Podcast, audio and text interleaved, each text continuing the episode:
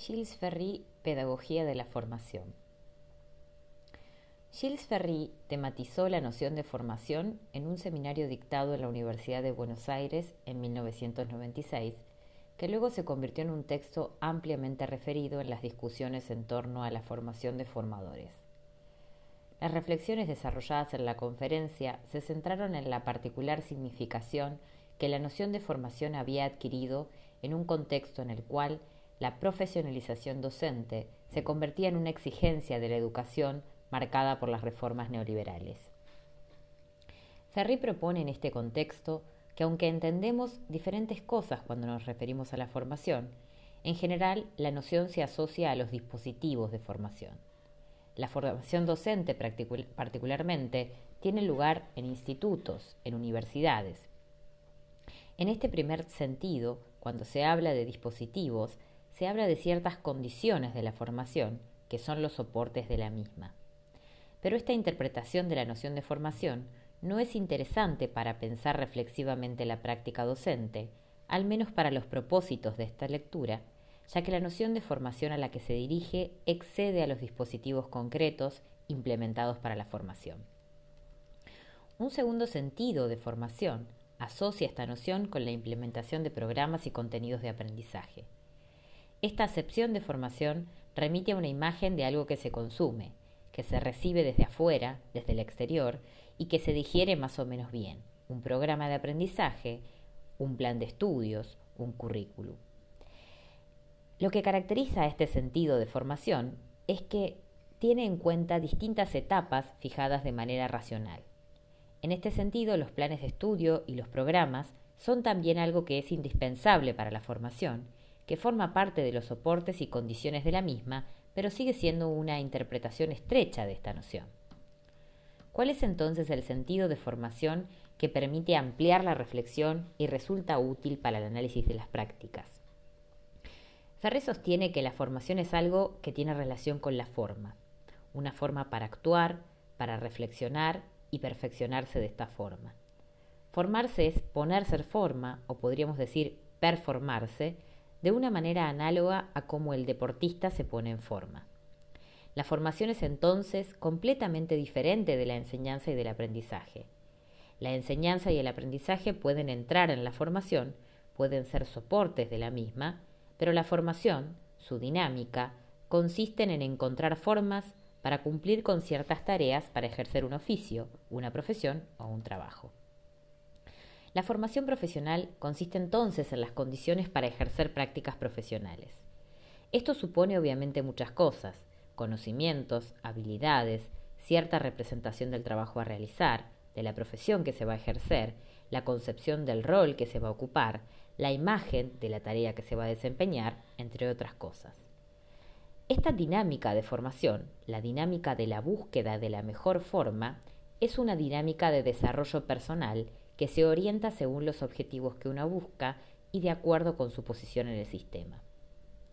Gilles Ferry entiende a la formación como una dinámica de desarrollo personal en el que cada sujeto hace esta tarea sobre sí mismo por sus propios medios. Una formación no se recibe, nadie puede formar a otro.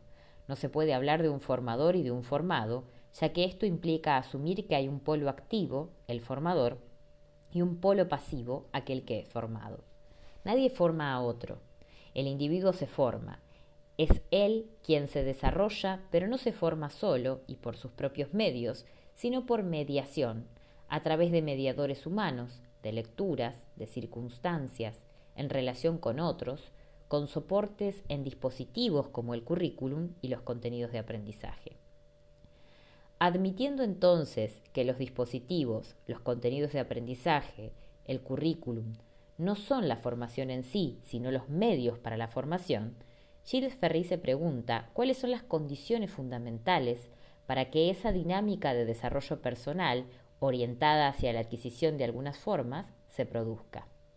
Es decir, cuáles son las condiciones requeridas para que la formación tenga lugar. Reconoce en este sentido tres condiciones para la formación. En primer lugar, los lugares previstos para el propósito de reflexionar y tratar de comprender. En segundo lugar, el tiempo y espacio para el trabajo sobre sí mismo. y en tercer lugar, la relación de distancia con la realidad para el trabajo sobre las representaciones.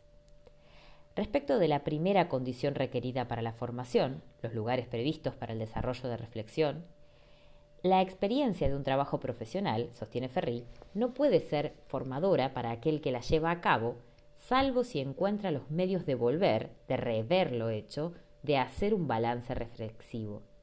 Reflexionar es entonces al mismo tiempo reflejar y tratar de comprender, y es en este momento en el que tiene lugar la formación.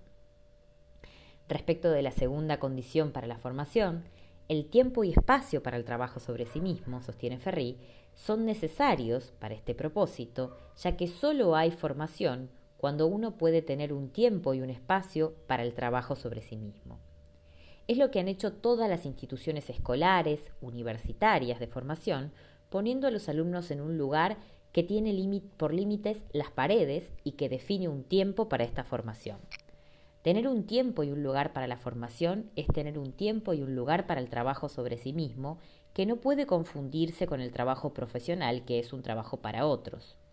La noción de espacio transicional es la característica de estos lugares de formación que se encuentran, citando a Ferri, fuera del tiempo y del lugar en el cual uno se representa y presenta el rol que va a tener en la profesión. Este es el espacio y el tiempo de la formación. Este es el espacio transicional de la práctica docente. El tercer, la tercera condición o el tercer elemento es la relación de distancia con la realidad para el trabajo sobre las representaciones. Este tercer aspecto involucra un cierto modo de relación con la realidad, uno se desprende de la realidad para representársela. Representar quiere decir presentar otra vez la realidad, porque uno tuvo que ver directamente con esa realidad, pero la presenta nuevamente en un espacio y un tiempo de la formación en el que se retira de ella y la realidad queda figurada por las representaciones. Cuando se habla en un lugar o en una acción de formación, se trabaja cuando se está en un lugar o una acción de formación, se trabaja sobre las representaciones, no se trabaja sobre la realidad. En síntesis, las acciones de formación se efectúan en tiempos y lugares retirados de la realidad profesional. En estos espacios hay que representarse esta realidad para actuarla. En estos momentos nos preparamos para un rol donde lo que tratamos es de apropiarnos de él antes de estar confrontados con esta realidad. En relación a los dispositivos de formación orientados para estos fines, Ferri propone considerar la utilidad de los mismos como dispositivos de alternancia. Hoy se encuentra la formación en la alternancia en todas las acciones de formación profesional, tanto en la universidad como en el centro de formación docente. Durante la formación inicial se está en un centro de formación, no se está en el campo profesional, cuando se hace la residencia o en nuestro caso la práctica docente durante un tiempo que generalmente es más corto que el de permanencia en el centro de formación, uno se ve o se enfrenta con la realidad profesional y luego se vuelve al centro de formación. Lo que ocurre generalmente es que se concibe a la alternancia simplemente como un dispositivo, con la idea de que basta estar a veces en el centro de la escena, tanto en la realidad profesional, como en el centro, para que la alternancia se produzca y se den los buenos efectos que se espera de esta transición entre los dos espacios. El hecho de que los alumnos docentes hagan la residencia en clases de establecimientos escolares no tiene valor formativo, salvo si en el centro se retoma la experiencia para describirla, analizarla, tomar la problemática de formación en la que se estuvo en contacto en el terreno. Para Ferri, una manera de articular la formación en la alternancia consiste en considerar que el actor en la alternancia es el practicante, ya que es el único que tiene simultáneamente las dos experiencias, la del centro de formación y la del campo de trabajo.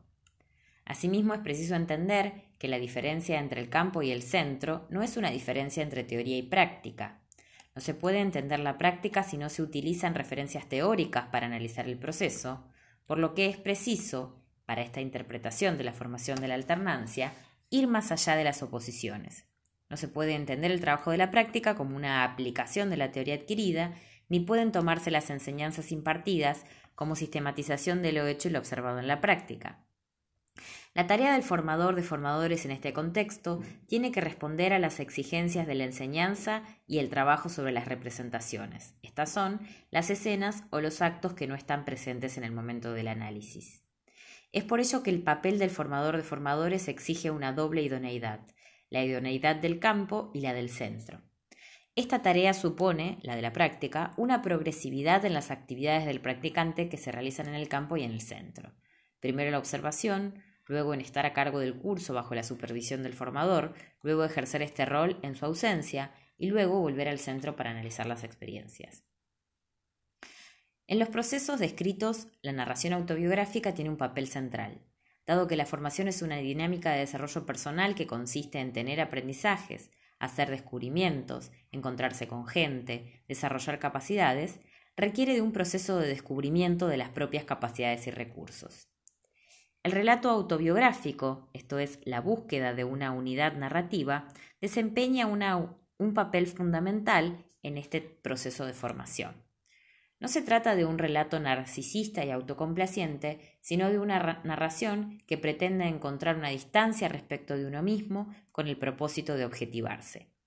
Por esto también el relato no puede ser forzado, sino que debe ser voluntario, como una parte integral del proceso de autoformación.